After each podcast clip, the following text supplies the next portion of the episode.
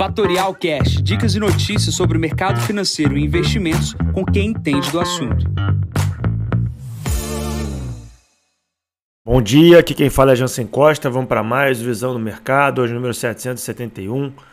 Hoje é dia 31 de julho, 7 e 10 da manhã. Fechamento de mês com semana de Copom e emprego nos Estados Unidos, aliado ao resultados corporativos. Começando aqui pela China, a sessão de hoje foi de alta para os principais índices, com a atividade industrial da China permanecendo em território de contração pelo quarto mês consecutivo.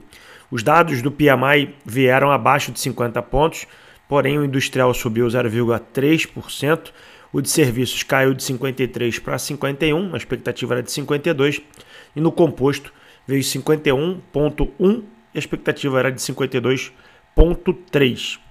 Os dados reforçam aí a necessidade e a busca pelo país de, de uma recuperação através de um estímulo. Né? O mercado aguarda isso, mas não temos nenhuma grande novidade. O que a gente tem aqui do minério de ferro negociado em Dalian é uma alta de 0,54%, cotada a 841 yuans, equivalente aí a 117, quase 118 dólares a tonelada.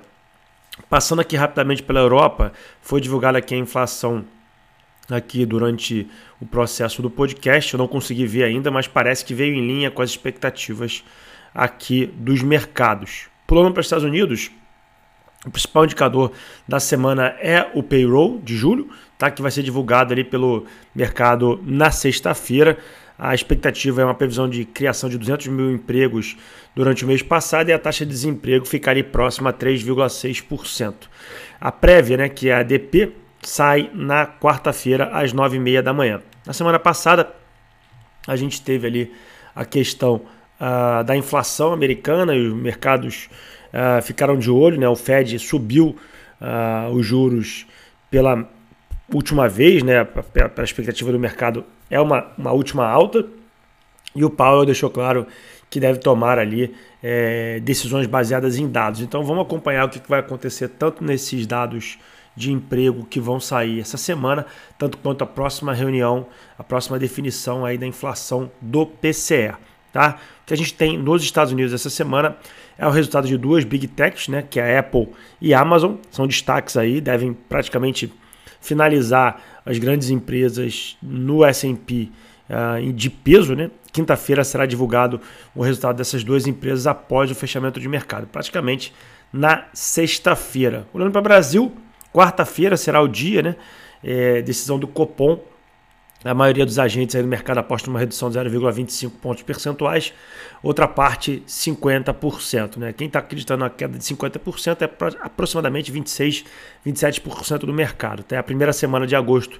No Brasil, ela também é a retomada do trabalho no Congresso. A gente tem muita coisa para ser votada tanto no Senado, tanto quanto uh, no Congresso Nacional. E a gente vai ver também o processo de alinhamento do Lula com relação ao presidente da Câmara. Tá? A gente está vendo uma, uma, uma, reforma ministerial acontecendo para acelerar as aprovações, porém a gente precisa ficar de olho o que, que isso vai gerar de ruído político. Tá? É, junto a isso, a gente tem resultados corporativos sendo divulgados aqui no Brasil.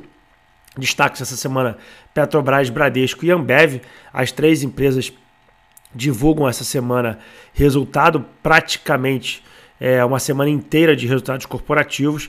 A maior destaque dessas três empresas é na quinta-feira, onde tem Petrobras, AES, Alpargatas, Bradesco, Semig, Fleury, entre outros.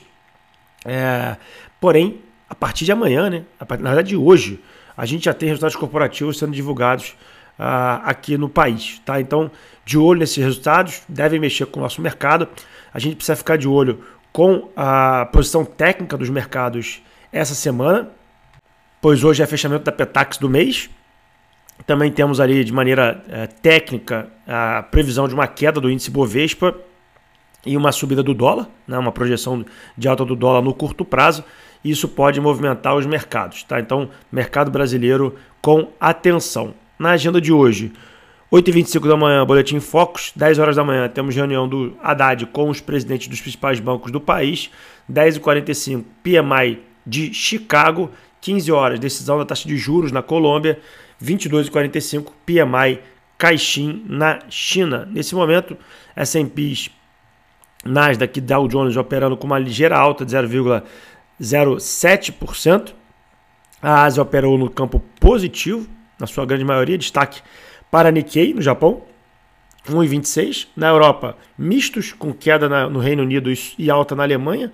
Petróleo no 0 a 0, 85 dólares o barril, do tipo Brent. E o Bitcoin parado ali na casa dos 29.376 dólares. Bom, eu fico por aqui, desejo a todos uma ótima segunda-feira. Encontro vocês na semana para novos podcasts. Bom dia a todos, ótimos negócios. Tchau, tchau.